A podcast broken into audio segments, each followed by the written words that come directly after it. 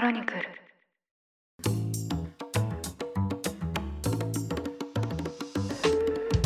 おはようございます。7月24日日曜日。ニュースコネクトパーソナリティの野村貴文です。この番組では平日毎朝5分間で世界のメガトレンドがかかるニュースを解説しています。常日頃からお聞きいただきまして誠にありがとうございます。さて今日は日曜版として1週間に配信されたニュースを振り返っていきたいと思います。休日のおともにリラックスした気持ちでお聞きいただければ嬉しいです。それでは早速お呼びします。経営競争基盤共同経営者の塩野誠さんです。今週もよろしくお願いいたします。はい、シオンです。今週もよろしくお願いします。はい。冒頭のこの雑談でどんな話しましょうかっていうふうに軽く打ち合わせを毎回してるんですけど出ますね。はいはい。私がやっぱ個人的に気になったのがヨーロッパが死ぬほど暑くなってるっていうことなんですけどなんか暑さレベルがめちゃくちゃですよね。めちゃくちゃですよね何でしたっけ ?40 度、はいなんか40度とか45度と45でしたかそういうのが続出してるっていう話を聞きますね体温超えてますからね。そうなんですよ本当うに、ん。中東以上ですよね。そうですよねえー。私はその暮らしたことはないんですけどイメージするにもともと涼しいじゃないですか。えー。だからクーラーがない家とかも結構あるんじゃないかなと思ったんですけど。あ、そういうの絶対あると思いますね。なんかね、普段そういうのが想定されてないところに、はいそういう熱波とか来ると、本当人の生命に関わる問題がありますよね。そうですよねえーロンドンにしても、まあ、そのスペインとかポルトガルはもともと割と暖かいと思うんですけど、ロンドンとかって結構涼しい場所じゃないかなとか思ったんですけどね。そうですね。比較的涼しいですよね、ロンドンとかね。ですよね。だからあれですよね、それってあの東京で大雪になるとすぐ電車止まる問題みたいな、はいはいはい。慣れがないことにやられてしまう、確かに、それと全えくえアナロジーとしては同じですね。そういう感じのこと起きますよね。確かに、そうですよね。うん。東京で大雪が降ると、札幌からいらっしゃった方は、もう全然何食わぬ顔で雪の上歩きますけど、そうですよね、あとなんか、はい、い、ろんな人が逃げちゃうので、変に話題のドバイとかね、はいはいはい。変にはな、はい。変に話題の、ああいったところも、もう外に出ないですもんね。ああ、そうですよね。うん基本的にはもう中だけで過ごして、はいはい。で、まあ、ホテルとかの場合はもう、なんですかね、ホテルの中にずっといますもんね。うんだからあれですよね、ええもともと外を歩くっていうことを想定せずにっていうか、もうしなくてもいいように、いろんなものが設計されてるってできことですよね。てますね。えーだからああいったところで外に出ると、暑さのレベルがもう、はい、皮膚が痛いですもんね。そうですね、明らかにこれ、健康外数だろうなっていう暑さですもんね。痛いな、みたいな。ですよねはい。そういう感じですよね。いやいや、ドバイとかね、アブダビの砂漠とか走ったことありますけど、走ったのはあの自分じゃなくてはいはいはい、車で。よかったよかった。車で、はい自分じゃなくて、ええ自分は危険ですね。ランニングしたかと思いましたよ、そこ。えー全然、あ、こういう世界ってあるんだっていうね、普段暮らしてるのとは全く違いますし、そうですね。えーでもあの、おお金持ちのご子息とかが、砂漠とかで改造車レースやってるとかそういう話も聞いたし、なんか、こう、すべてが違うなっていう。そうですね。えーいやー、で。暑すぎますよね。はい。いや、もう本当に生命の危険を感じるような暑さ、まあ、その辺はそうだと思いますけど。えーそうですよね。はい、あともう一個時事ネタで言うと、Teams が止まっちゃいましたね、マイクロソフト Teams が。暑すぎて落ちちゃったんですよ。暑すぎてですか？それ関連あるんですか？いや、あれ、やっぱりクラウドで一括集中してるもの、はい。中央集権型システムうは、ん。みんな落ちますもんね。そうですね。えースラックとかも一回落ちると、いろんな会社の仕事にこう支障が出ますけど、えーだからそのオンプレミス、その企業それぞれにシステムがある場合は、その企業だけがダメなんですけど、クラウドの場合ってみんな影響されますよね。そうですね。だからこう、アマゾンのね、あの、AWS とか調子悪いと、はいはいはい。あ、ここも AWS かっていう感じで、いろんなシステムが落ちていきますもんね。確かにありますね。たまに起きますよね、ええ AWS が落ちることって。ありますよね。で、我々プラットフォーマーにね、こう、スーパー依存した生活なんで、はい。ある時、今日から Google 禁止とか言われたら、はい。なんか生活変わりますよね。そうですね。いや、恐ろしいですよ。だって、あの、私の音声コンテンツのファイルは、あの、全部 Google ドライブに上がってるんで、もう完全に商売が止まりますね。本当ですよはいね。すべて止まりますよね。すべて止まりますね。うーん。だからそういう意味ではね、Teams とかも止まるとね、はい影響があって、それで、なんか、面白かったのはあれですよね。え、Teams で止まってたのっていう人がみんなこの人仕事してないんじゃないかなと思ったんですよ。確かに。なんであなたは影響がないんだって感じですよね。なんであの人の影響がないんですかねって。い確かに、。やその時何してたかなとか言って。あれちょっと食事中だったかなとか、ね、確かに。いいですね。ええいいリトマス試験紙になるわけですね、それは。そう、世の中の落ちてるシステムについて知らないもんだ。確かに。それはそういうところでなんかこうサボってるのがバレるっていうのは笑い事ですね。そうですよね。いや、なんか今日メッセ来なかったよねとか、いなんかのね、のアプリとかで言ってて、いや、別になんかいつも来ないんで大丈夫ですとか、こう ちょっと寂しい感じになりますよそうですね。ちょっと普段の稼働量がちょっとあの忍ばれますけど、はい。あちょっと気づかなかったな、いつも来ないから。笑えますね。まあ、ということでですね、冒頭からいろんなことがありましたが、本編はここからですので、やっていきたいと思います。よろしくお願いいたします。よろしくお願いします。それでは1週間のニュースを振り返っていきたいと思います。今週は月曜日が祝日でしたので、火曜日分から取り上げていきます。まず火曜日に取り上げたのが、バイデン氏が初めて中東を訪問したというニュースです。16日に中東諸国の歴訪を終えまして、アメリカに帰国しました。で今回はですね、原油高を受けまして、産油国に石油の増産を求めるために諸国を訪問したんですけど、まあ、残念ながら確約は得られなかったということです。あとですね、サウジアラビアのムハンマド・ビン・サルマン皇太子と会談をしたんですけど、まあ、この人がですね、もともとジャーナリスト殺害事件に関わっていたのではないかということで、こう疑惑を受けている人物でして、まあ、そうした人と会っていたということも、アメリカ国内から批判の対象になっています。ということで、このバイデン氏の中東訪問をどうご覧になりましたでしょうか？これあれですよね。米国内ですごい不評ですよね。そうですね。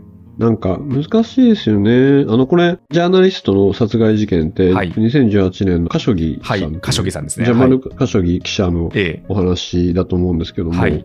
やっぱりバイデン大統領自体が、まあ、人権重視とか、そういう倫理的なところを推している中、えはい。ある種こう背に腹を変えられずというところで、うん。ムハンマド皇太子に会って、なんかこうグータッチしちゃったみたいはいはいはい。そうですね。親しげな感じで。な、親しげな感じになって、そうするとやっぱり今までの何だったんだっていうところで、うんそれが結構いろんなメディアで、その一連の動きが言ってることとやってること違うじゃん的なはい。不評の買い方をしてるんで、うんますますちょっと選挙が厳しくなってきますよね。そうですよね。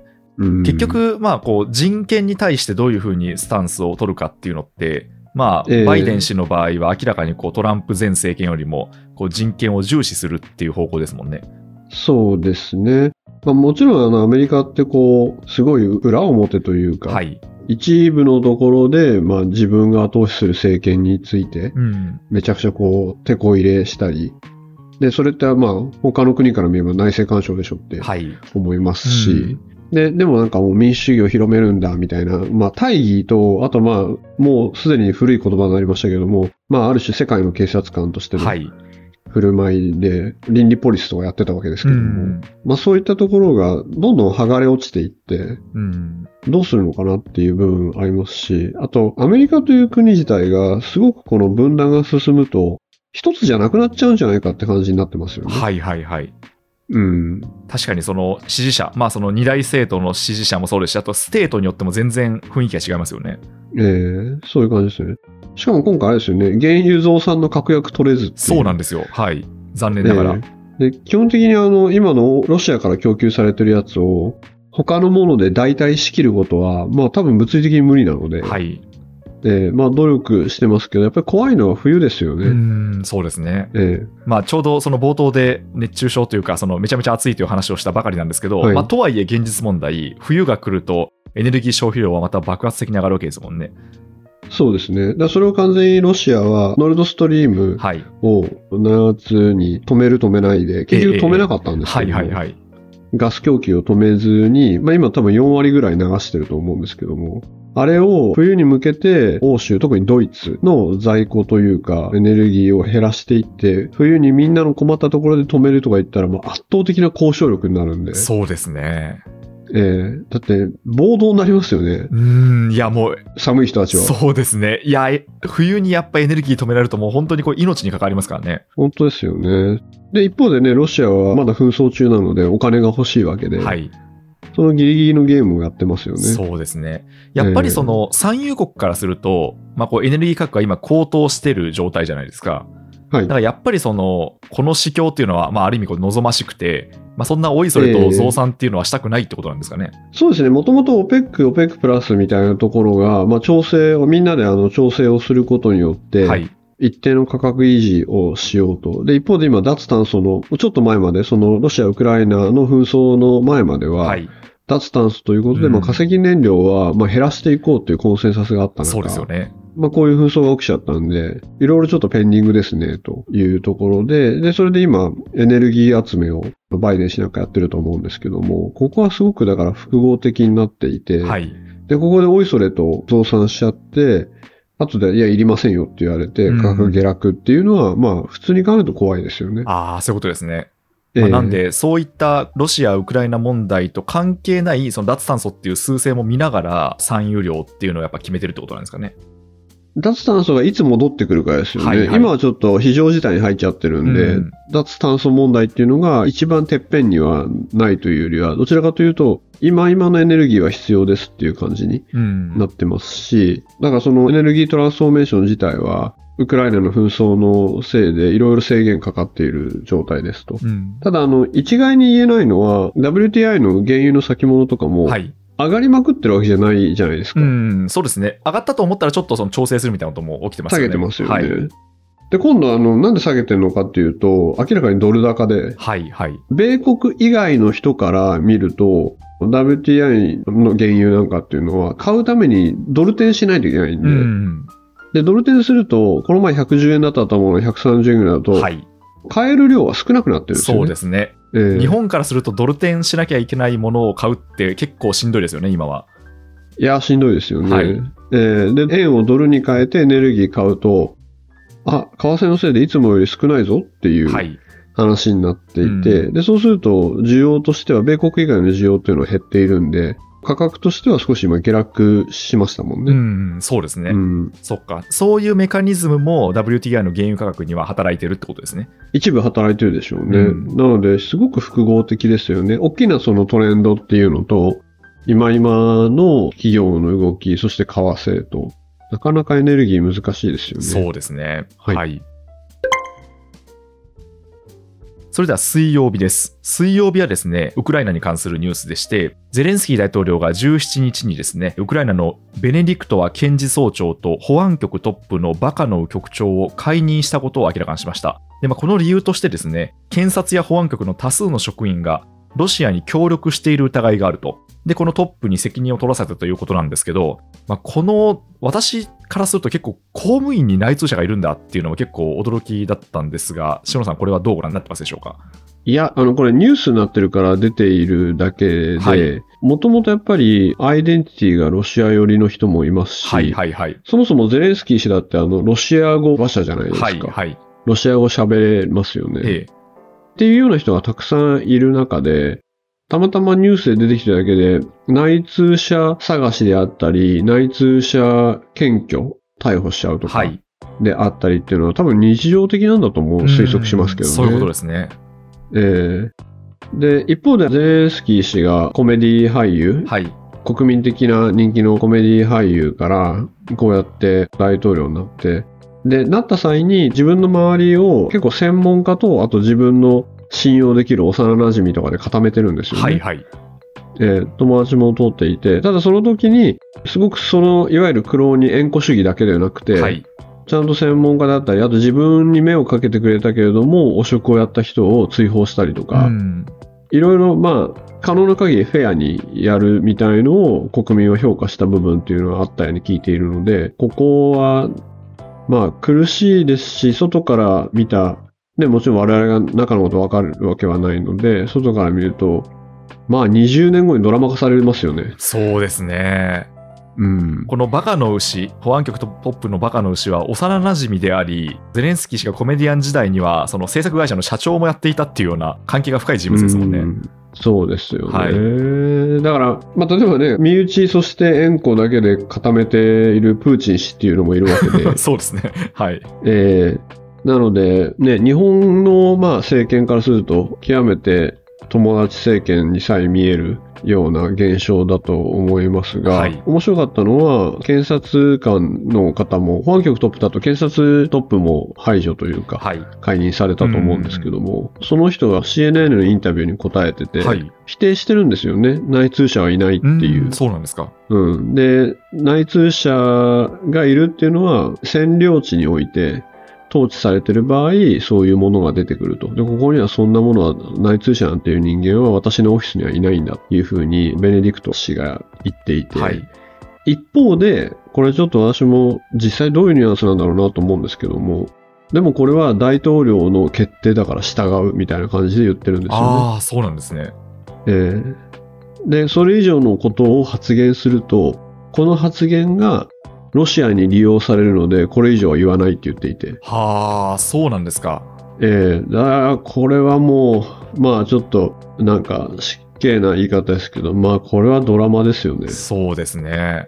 うん確かに、こう、何か、どちらに偏ったことを言っても、それっていうのをこういいように使われてしまうってことなんですかね。そうですね。で、一方でこの解任された人も、はいまあ、ここのとこだけ切り取ると、まあ、ある種愛国者であり、はいはいこれ女性だと思うんですけど、自分は解任されたけれども、はい彼は大統領で最高司令官で、まあ、彼に従う。うん彼の決定なのだとで。それ以上のことは言わないっていう。だから、内通者なんていないんだ。でも彼の決定に従うっていう、なんか悪法も法なりというか、はいはい。トップに従う的なことを言ってるじゃないですか。なるほど。ベネディクト氏はそういうふうに言ってるわけですね。そうですね。うんそういうのって、ね、本当に、こういう人と人のごたごたって、まあ企業でもそうですし、組織のごたごたって、まあ例えばなんか、テレビ的には半沢とかいろいろあると思うんですけどもはいはいはい。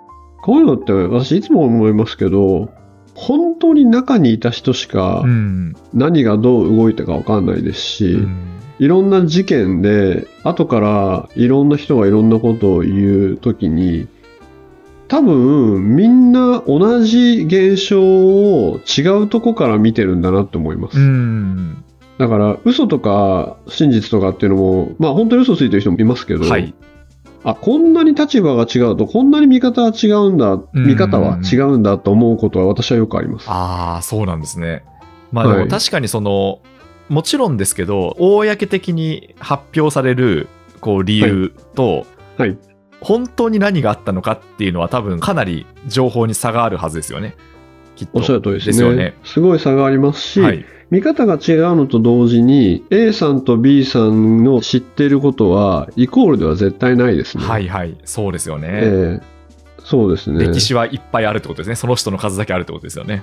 歴史はいっぱいありますし、はいある種全体像を知らずに動かされてる人はいっぱいいます。確かにそうですね。はい。そっか。まあそうするとやっぱりこう本当に何があったのかっていうのはまだその現時点では当事者しか知らないってことなんでしょうね。今回うん、そして本当は人の数だけありますそういうよ。ことですね。ええまあゼレンスキー氏に見えている世界もこのベネディクトは検事総長に見えている世界もあるってことですね。ええだからまあ本件とはね、全然関係ないですけども、はい組織においては、どうしても A さんを追放するために、関係ない B さん、C さんも犠牲にするってことはいっぱいありますからうね。ん、そうですね。うん。まあ、あの塩野さんがこれまでいろいろ見てこられた組織っていうのを 所属されていた組織通りがかって、通りがかった通りがかってきた世界において。そうですよね。ええだから本当にわからないですよね、こういうの。そうですね。いや、重い言葉だなと思いました、今。塩野さんのご経歴を頭に浮かべながら聞いてたんですけど。ええいろんなことはありますそうでね。すね。それでは木曜日です。木曜日も実は私このニュース、塩野さんに見解を聞いてみたかったんですけど、アップルやグーグルなどアメリカのテック大手で採用の抑制や人員削減が相次ぐというニュースです。第一報となったのがブルームバーグの18日の報道でして、アップルの採用の抑制が伝えられまして、まあ、その後、アップルの株価が2%ほど下落するといったことがありました。で他にもですね、Google、Netflix、TikTok、Microsoft、Twitter などがすでに採用抑制人員削減が報じられています。うんということなんですけど、このテック企業の動向はどうご覧になりましたか？どちらかというと、今から想定される景気が悪くなるような不安に対して先手を打ってるイメージがありますけどね。はいはいはい、先手を打ってる。ええというのも足元では、ね、この会話よくしてると思いますけど、足元では、まあ金利上昇でもうすぐパーティーは終わるかもねというところで、インフレですよと。そうですね。ですけども、失業率がすごい上がっていたりとか、うん平均時給がすごく下がり始めてるとかいう傾向はそんなにないじゃないですか。そうですね。むしろえー人手は足りないし、給料は上がってる状態ですよね。そうですよね、はいだからそういう意味では、スタグフレーションには入ってないわけで、うんだから少し取りすぎたのかなっていう感じさえもしますし、先行してなんかやってる感じはしますよね。うんそうすると、ひょっとしたらその、まあ、去年まですごく市況が良かったと思うんですけど、そうですね。はい。その調子がいい時にこうガンと取って、ちょっと取りすぎたというか、それと同じペースでやろうとすると、今年は取りすぎだから採用を抑制するみたいな感じなんですかね。そうですね。デジタルプラットフォーマー、特にコロナ禍でかなり伸びてしまったんで、はい2年間。うん。で、だから、ネットフリックスみたいな感じにしても、人々が家の中にいるときは見てたけど、みたいなことも言われてますし、はい。ええだからもう、ウィズコロナになって外に出始めると、まあ、スクリーンの前にいなくなることはありますし、そうですね。ええそこの、だから、S&P とか見てもデジタル系だけがね、めちゃくちゃ伸びて、うん。あとは平常運転だったっていうのはあるので、そこの調整感はありますよね。そうですね。あれですよね、ええ。あの S&P500 っていうので、5と495に分けれて、テックの5だけがすごい伸びて、残りの495は日経平均株価とそんな変わんないみたいな 話もあったありしそうですますよね。ね。ありましたよね。え。ええ。でもそのお話って、はい。だから、米国市場っていうのは結局テックだけが引っ張った特殊な市場なんだみたいに言う方も時にいると思うんですけども、はい。米国市場の大きさとか流動性とか考えたら、いや、特殊っていうかそっちがメインだからっていううん話なので、はい逆に言うと、この全てをリードしてくれる、全てを上に引き上げてくれたテックっていうものを、まあ、日本はなんで出せなかったんだって方ですよね。そうですね。確かに。えーだから、それさえあれば変わったのにってイメージの方ええが近いと思いますね。はいはいはい。だから別に外れ値として、そのそれを除いて議論することに何の意味もないってことですよね。何の意味もないですよね。そうですよねはい。外れ値を作れればよかったのに議論ですすね。でよね。はい。そっちの方えが、え本来の論点としては、そちらを向かなきゃいけないですね。そうですね。日本からするとそういうことですね。うんあとあの、先ほどちょっと失業率とかの雇用統計の話言いましたけども、日米で考えると、やっぱりその雇用部分ってすごい違うなって印象がありまして、はい。日本ってあのやっぱ雇用の流動性がめちゃくちゃ低いんで、そうですよね。だから感濃度が低いんですよね。うんあの、全然こう、すぐに給料が景気がいいからがっつり上がり始めたりとか、はい人々が移動し始めたりが弱いんですよね。うんまあ、あれですよね、うん解雇規制が強いっていうのもよく言われてますよね。うーん、どうですかね。じゃあ、欧州に比べてどうとか考えると、まあでも、まあ、例えば採用の現場をまあそこそこ見ている点から言うと、はい例えばじゃあ大企業志向とか、はいはい。まあ、大企業というか、なんですかね、知ってる企業志向とでも言いますか？はいはい。ブランドというか、聞いたことある企業というか、はいはやっぱり根強いなとは思いますよ。そういうブランドのところにこう求職者が集まっていって、あんまりこう知られてない企業のところには もう見向きもされないみたいなことですか？あ、それはめちゃくちゃありますし、はい結局、入る、入らないって言ったときに、うん給料や他の条件が少し悪い、はいみんなの知ってる企業と、うん。条件の良い、みんながあまり知らない隠れた有料企業はい。だと、結構みんなが知ってるとこ行きますもんね。そうか、そうですね。ええで、それは何の意味があるのかなってははい。思う人と、全然そんなことを、それは知ってる方行くでしょうっていう人のはいはいはい。差はすごいあると思いますね。確かにな。あなんかその今の話って結構私はちょっと今回の本題ではないんですけどすごい率直に気になるところでええまあ、よく日本って一回こう正社員になるとなかなかこう解雇しないじゃないですかてかまあできないじゃないですか、ええでアメリカって割とこう簡単に今回の例みたいに人を切るじゃないですか、はいだからそのまあ給料も上がりやすいし割とこうみんな転職をガンガンするみたいな。で日本の場合えはえ基本的にもう1回入ったらそこでずっと勤めるっていうのがまあ基本設計になってるからなかなかこう給料が上がりづらいみたいな話ってよく言われるじゃないですか。ええただ、塩野さんが今、ちらっとおっしゃいましたけど、確かにヨーロッパも解雇規制は強いですよね。うん、強いですね。ですよね。はいで、別に給料上がってるわけですよね。そうですね。欧州の一部の国は強いですね。そうですよね。だから、はいこれなんか日本が上がんない原因は一体何なんだろうなっていうのは、ちょっと個人的にすごい問いとしては気になるんですよね。うーん、もっとちょっと細かくしていかないといけないと思うんですけども、日本は実はその、すごく高年収の層は上がってってます。ああ、そういうことですね。はいはい。はい。なので、じゃあ例えばですけども、リアルには、じゃあ新規事業を立ち上げられる人とか、はいはいはい。新規事業を作ったことある人とか、うんはたまた海外で新規事業を作ってこれる人とか、あいうふうに専門性であったり経験っていうのを区切っていくと、やっぱりものすごく高くなってあ。ますね。うん。それは日本の企業が払うお金であってもってことですね。そうですね。うんあの、それはあの日本の企業も、例えばファイナンスをしたスタートアップとかが、だいぶ高い金額を出してきますんで、はいはい。上がってますし、新興企業ですと、やっぱりこう管理本部長みたいな人をいつもは探してますし、うんいつかはね、人間じゃなくてもうなくなっちゃうんじゃないかって言われた経理業務なんて今全く取れないですし、はいはいはい。で。そういうのは全部上がってます。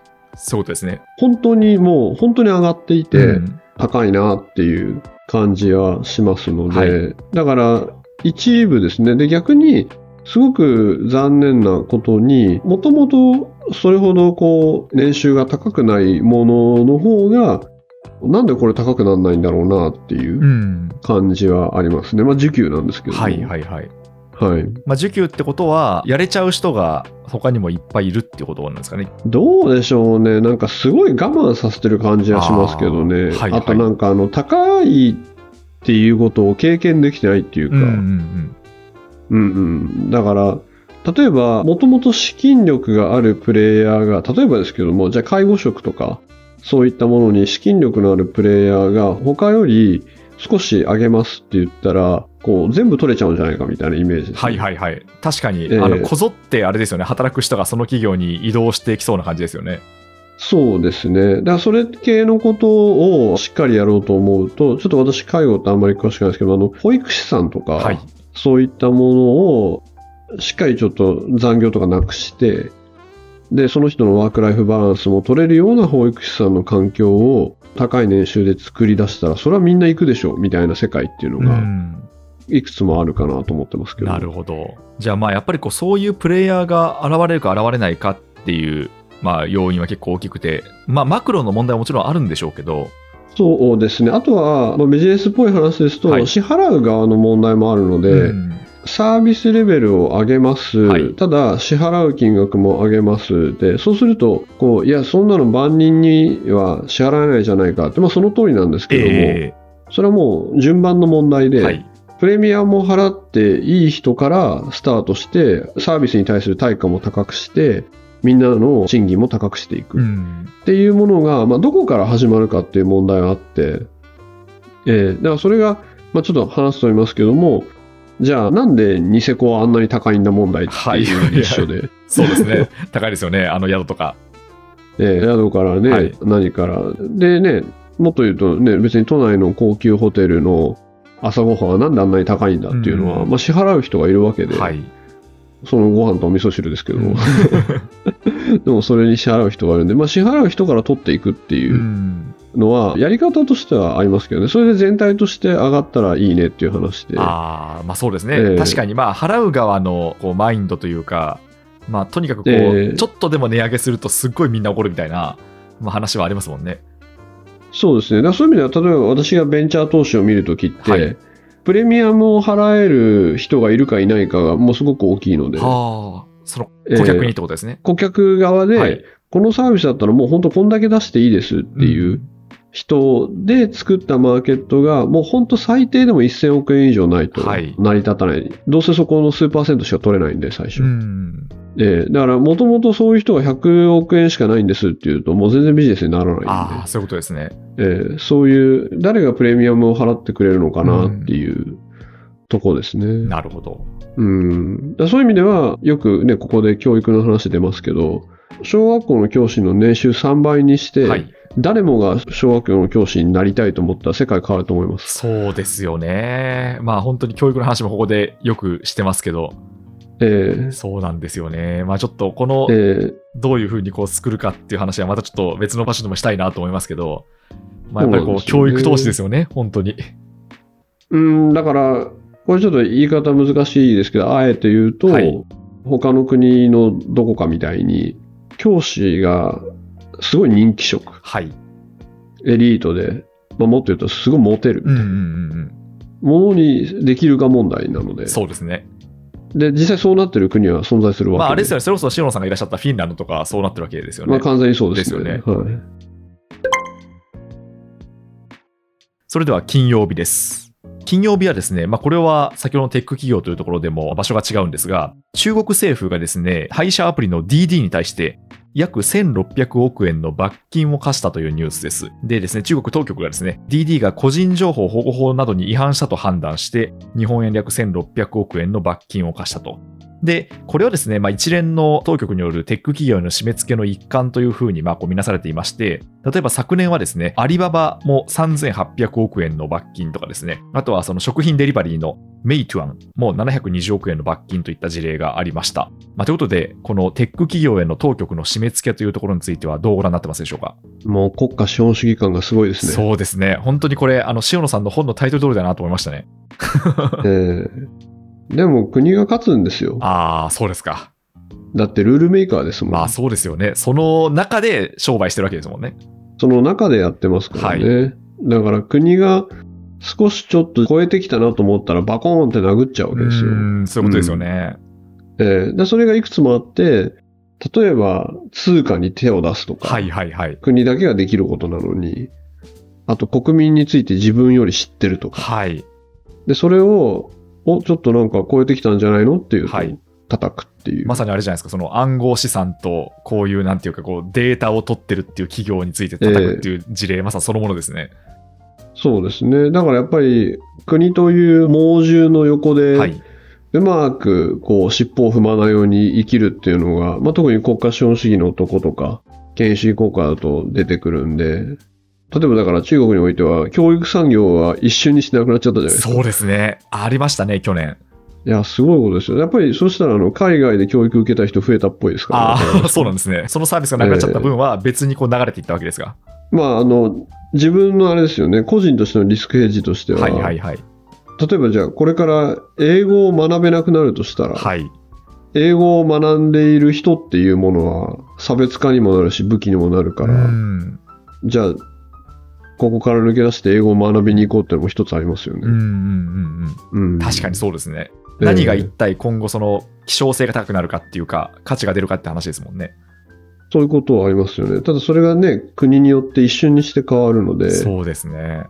うん、だからそういう意味で、まあ中国みたいな一党支配で、多くの人にとっては本当にある意味整理整頓された幸せな世界でいられるんですけども、何かを超えた瞬間に、こう、バコーンって潰されちゃうであったりとか、そこの中の政府が思ってる良き市民から外れた時点で、うんいろんな恩恵が受けられなくなるうん。っていうのを良いと思うかですよね。そういうことですね。確かにな。えちなみにその国家の側から見ると、もともと中国ってグレートファイヤーウォールで囲い込んで、で、そのはい国内のまあすごい市場がでかいんで、そこでこう IT 企業を育成していたじゃないですか。はいで、まあある程度こう育成されたと思うんですけど、もう GAFA と並び立つバスみたいな感じになってると思うんですけど、ただまあそれも育成しすぎちゃったというか、データのこう持ってる量的にその国家を凌駕するような勢いになっちゃったから、ちょっとそれはもう抑えてるってことなんですかね。あ、おっしゃる通りだと思いますね。途中までは、はいこれ、こういう言い方は中国の人もしてますけど、共犯者でしたよね。うんうんうんうん。ただ共犯者だったんですけども、政府であったり、まあ、この場合共産党ですけれども、そこの枠組みを超えそうなことが出てくると、そこはもう共犯状態は終わりますよね。うんそういうことですね。で、まあ、こううん昨今の情勢を見てる限り、共犯状態だったフェーズは終わったってことなんですかね。そうですね。国内企業に対しても、まあ、こういう締め付けが起こると。はい。だとすると、もしも対中国で米国であったりとか日本が、まあ、一頃の経済制裁合戦というかなったりとか、何らかどこかで紛争が起きてしまって、両者が経済を兵器化、ウェポナイゼーションするような状況になった時に考えられるのは、中国国内にある日本の工場とか、はい。会社とかを接収したことうですよね。ーん、怖いですね。しかし、あれですよね。ロシアではもう接収されましたよね。すでに。されましたよね。よだから、みんなが、まあ、そろそろ相互依存の世界において、はいはい。相互依存して両者が利益を得ていて楽しくやってる中、えまあそんなことはないでしょうということが最近次々と起きてえ、るんで。そうですね。えーでそれがやっぱ企業からすると、見ないようにしてたリスクを今一度考えうるん。ことになってしまっていて、だからいろんな企業で地政学リスク研究とか、はいはいはい。安全保障室みたいなのが、まあ、どんどんどんどん立ち上がってる。そうなんですね。いやー、ええだからあれですね、こう本当に海外と仕事をする企業にとっては、もう本当にこう、ええ会社で一組織化するぐらいこう安全保障っていうのを、もうそれくらい本当クリティカルになってきてるってことですよね。なってますね。実質としてそうクリティカルというところと、あとまあ、株主に言われますよね。はいはいはい。ちゃんと考えてますかって言って。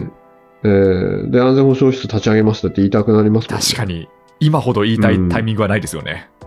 ないですね。で、あの、AI の時に似ていて、経営者が AI の時は、うちの AI どうなってるって言って、はい。みんなが右往左往するっていう。そうかうちの AI どうなってんだって。じゃあ今は、うちの安全保障体制は安全保障どうなってるどうなってんだ経済安全保障どうなってるって言って、右右往往左左往す。るね。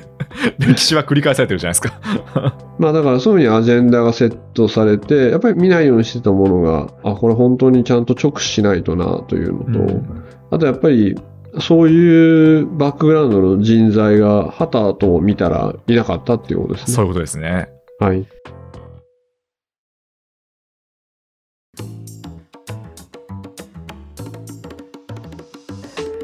はい、ということで、今週1週間振り返ってきました。まあなんか毎週毎週思うんですけど、結構本当に1週間とは思えないいろんなことが起きるなと思うんですけど、あ、確かに1週間ですもんね、これ。そうなんですよ。はい。ヘッドラインを追うだけで結構信じられないことがいっぱい起きてる。特にここ1ヶ月ぐらい。うん激しいなって感じがしますねすね。はい。で、またちょっとね、コロナに関しても再びこう増加傾向にあるので、なんかすごい増えてますよね。増えてますねはい。えーでもあのね、重症者はやっぱりずっと横ばいなので、そうですよね。ある意味やっぱり本当、ウィズコロナなんでしょうね。うんそんな感じがしますね。うん。えーなんかあと、周りとかも、あ、コロナになったよ、治ったよ、つって帰ってくる感じですよね。はい、そうなんですよ。うん。あの私も本当に今週実は何件かコロナが理由でええいろんな予定がキャンセルになっていて、ええはいええでもなんかこう悲壮感があるっていうよりもちょっと休みますみたいな そういう感じの連絡が多いですね。あ、なんかそういう感じになりましたよね。はい。今まではなんかこう、村八分にされちゃうんじゃないか的な動き感じでしたけども、そうなんですよ。なんか、なりました、治りましたって感じですよね。うん。まあ、なんであの、まあ、うんこちらとしてはあのまあお大事にしてくださいっていうことと、まあ、本当にこう自分もいつかかるか分かんないんで身構えておこうかなと思ってますけど、えそうですね、はい。もう全然こういう疫病というか、うん。こういうパンデミック全くもっていらないですけども、はい。分かったことはあれですよね、人々の心の動きっていうのが2年ちょっとかかるってことですね。ああ その慣れるのにってことですか？そうですね。もう闇雲に、こうね、怖い怖いっていう時期とか、でも慣れなきゃと思う時期とか、うん。あと結構みんななったからしょうがないやと思う時期とか、はいやっぱり人の心の動きについて、あ、こういう時間軸なんだって思いますね。確かに。まあ、おそらくこの集団心理っていうのは、まあ、後世の歴史で検証されるんだろうなと思いますけどね。本当ですね。ははいい。まあ、ということで、その歴史の中に我々は生きているということで、はい今週はこの辺りで締めていきたいと思います。はい経営競争基盤共同経営者の塩野誠さんでした。塩野さん、今週もありがとうございました。ありがとうございました。ニュースコネクト、お相手は村高文でした。もしこの番組が気に入っていただけましたら、ぜひフォローいただけると嬉しいです。それでは、良い週末をお過ごしください。